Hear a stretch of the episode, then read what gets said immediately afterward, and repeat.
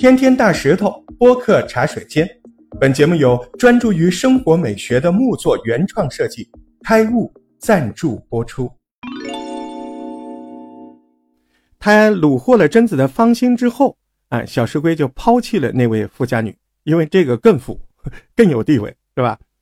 然再然后呢，就是小石龟的工作能力也挺受质疑的。这个媒体发现呢，小石龟在一家律所律师事务所就职，但是呢，他所学的并不是律师专业，仅仅只是在大学交钱听过旁听课程而已。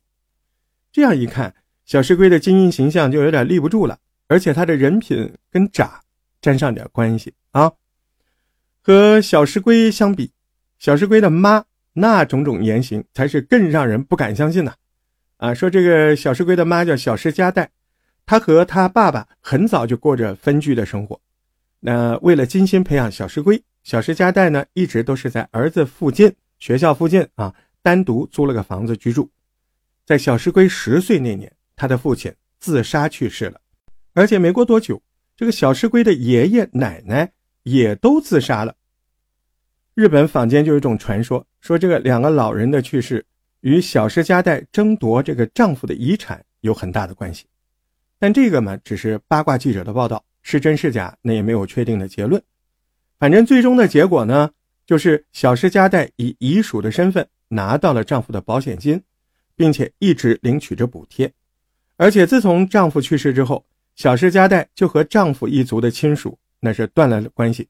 即便是小石龟和贞子公主订婚的消息，那很多亲属那也只是从报纸上才知道的，他们都没有收到邀约。恢复单身之后，这个小石龟的妈妈在男女关系上的混乱程度也不得不让人佩服。啊，这个妈妈呢，前前后后交往了不少男朋友，动静闹得最大的是一位叫竹田的男的。这个竹田和小石龟的父亲呢，他原本是朋友，但是小石龟的父亲去世没多久，竹田就成了小石家代的未婚夫。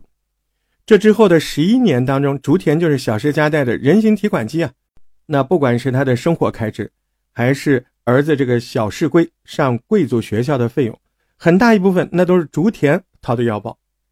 虽然竹田投入了大笔金钱，但是小石家代对他好像也算不上爱情。至少在小石家代和小石龟人生中每一个重要的时刻，竹田从来都没露过脸。更加魔幻的是，呃，这个小石家代与这个竹田啊交往六年之后，哎。小石家代又私下的爱上了另外一个男人，但这个时候他疑似他还花着竹田的钱，还给还拿这钱给那个神秘男士消费，啊，这就有点过分了哈。可能呢是感受到了爱情、金钱上双重背叛，这个竹田索性就跟小石龟母子扯破了脸皮，不仅把小石龟母子的故事爆料给了八卦周刊，还公开向他们索赔四百多万日元，就大概折合二十二万人民币吧。面对母亲的丑闻，小市龟一开始表示自己不知情，后来又承认自己说谎。但是他跟母亲的态度，那都是那些花销都是竹田自己愿意赠予的，他们没有偿还的责任，想还也还不起。好吧，毕竟恋爱期间男女之间金钱纠纷也不是外人弄得清楚的，对吧？但是小石家代的这个态度，也让日媒给这个小石龟的妈妈冠上了“老赖”的称号。那小石龟不就是老赖之子吗？这个消息一出来，哎呦，日本宫内厅就是专门管这个皇宫的宫内厅就形容小石龟这种情况简直就是婚姻诈骗。除了男女关系处理不当、卷入债务纠纷之外，小石家代还被发现他疑似信奉邪教。这个这个我们就不展开了啊，这不让播，对吧？以上种种的行为。不要说日本皇室，就是普通家庭也不敢把女儿嫁过去吧。所以呢，在小石龟跟小石家代和背景都被扒得一清二楚之后，日本的宫内厅宣布，贞子公主跟小石龟原定于二零一八年举行的结婚仪式，预定延迟二零二零年再说。所谓的延迟举行，其实就是分阶段分手吧。最终的目的就是让贞子公主跟小石龟的婚礼凉凉。但是，不管这个日本皇室还有民众怎么反对，贞子公主在患上了复杂性创伤后应激障碍，啊，她都为这个事儿得了病。但他依旧表示要和小石龟不离不弃。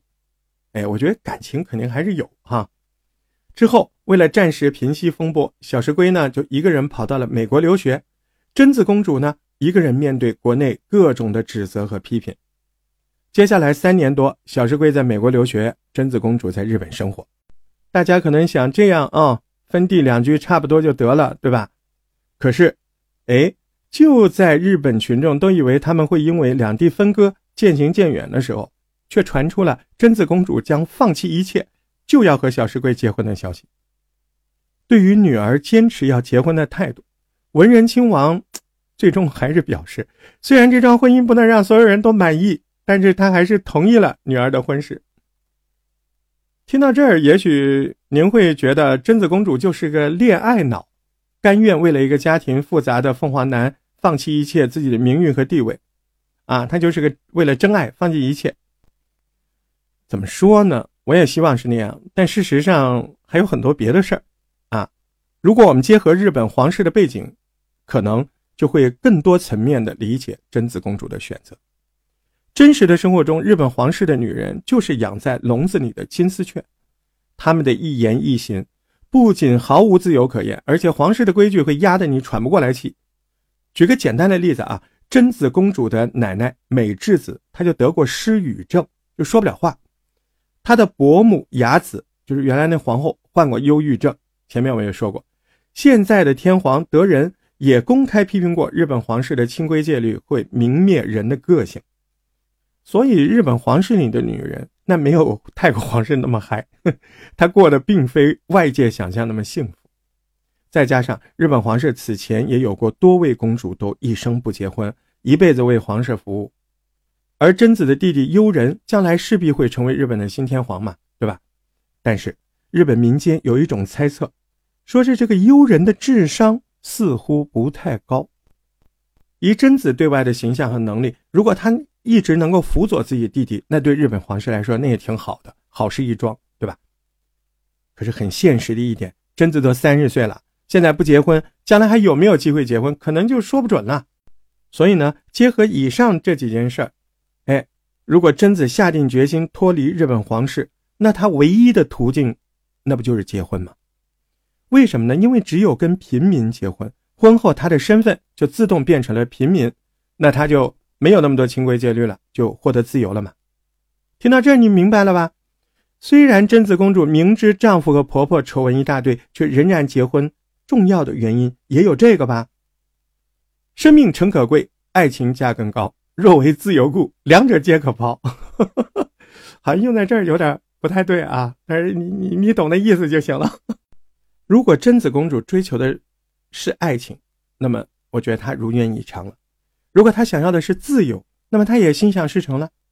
所以，我们这些听众如果以为贞子公主在这段婚姻中失去的比得到的多，那你就想的太简单了。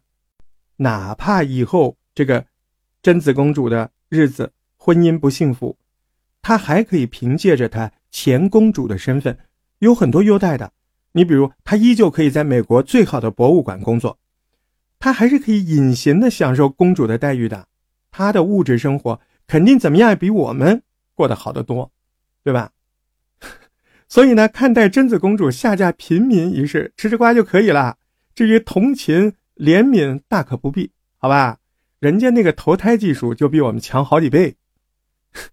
就这样了，大石头在杭州向您问好，下期再见。